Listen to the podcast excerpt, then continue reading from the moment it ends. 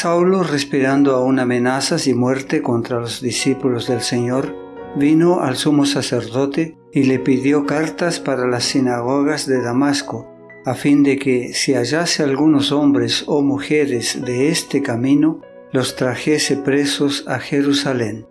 Mas yendo por el camino, aconteció que al llegar cerca de Damasco, repentinamente le rodeó un resplandor de luz del cielo, y cayendo en tierra oyó una voz que le decía, Saulo, Saulo, ¿por qué me persigues? Hechos capítulo 9 versículos 1 al 5.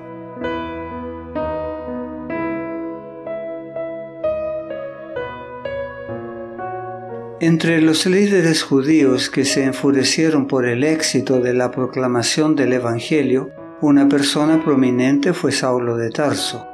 Ciudadano romano de nacimiento, pero judío por ascendencia, Saulo había sido educado en Jerusalén por los rabinos más eminentes.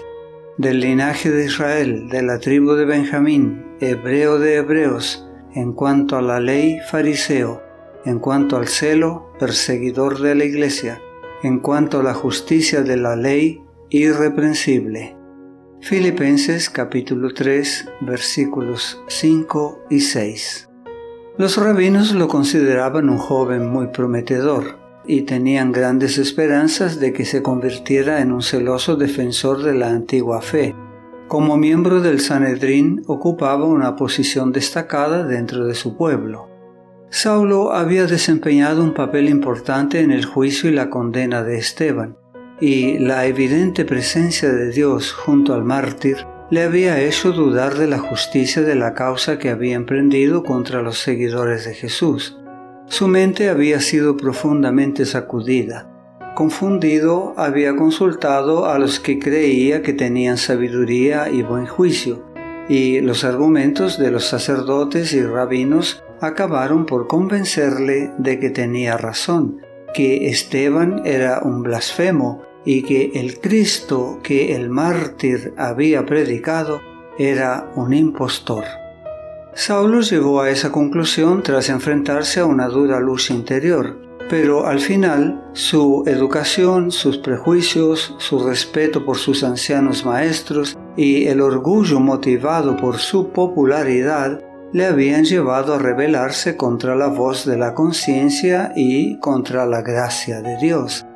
Habiendo decidido que los sacerdotes y los escribas actuaban con justicia, Saulo se volvió muy feroz al oponerse a las doctrinas enseñadas por los discípulos de Jesús.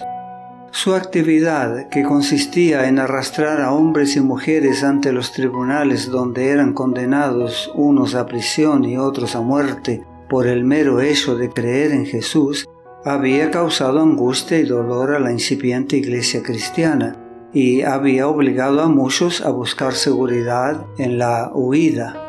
Los cristianos que huyeron de Jerusalén a causa de la persecución iban por todas partes anunciando la palabra. Hechos capítulo 8 versículo 4.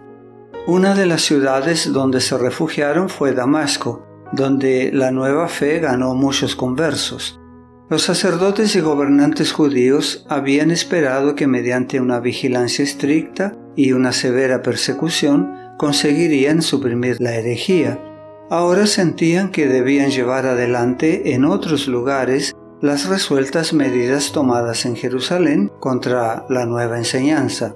Para el trabajo especial que deseaban realizar en Damasco, Saulo ofreció sus servicios. Respirando aún amenazas y muerte contra los discípulos del Señor, fue al sumo sacerdote y le pidió cartas para las sinagogas de Damasco, a fin de que si hallase algunos hombres o mujeres de este camino, los trajese presos a Jerusalén. Saulo se sentía capaz de grandes cosas, y con autorización y comisión de los principales sacerdotes, en la fuerza y el vigor de su edad viril e inflamado de un celo equivocado, emprendió aquel memorable viaje en que iba a ocurrirle el singular suceso que cambiaría por completo el curso de su vida. El último día del viaje, a mediodía, Cuando los cansados viajeros se acercaban a Damasco, pudieron ver las amplias extensiones de tierras fértiles, hermosos jardines y fructíferos huertos regados por frescos arroyos que bajaban de las montañas circundantes. Después del largo viaje a través de lugares desolados, tales escenas eran ciertamente refrescantes. Mientras Saulo y sus compañeros contemplaban con admiración la fértil llanura y la hermosa ciudad, de repente, como declaró después, brilló una luz del cielo que sobrepasaba el resplandor del sol, la cual me rodeó a mí y a los que iban conmigo. Hechos capítulo 26 versículos 12 y 13.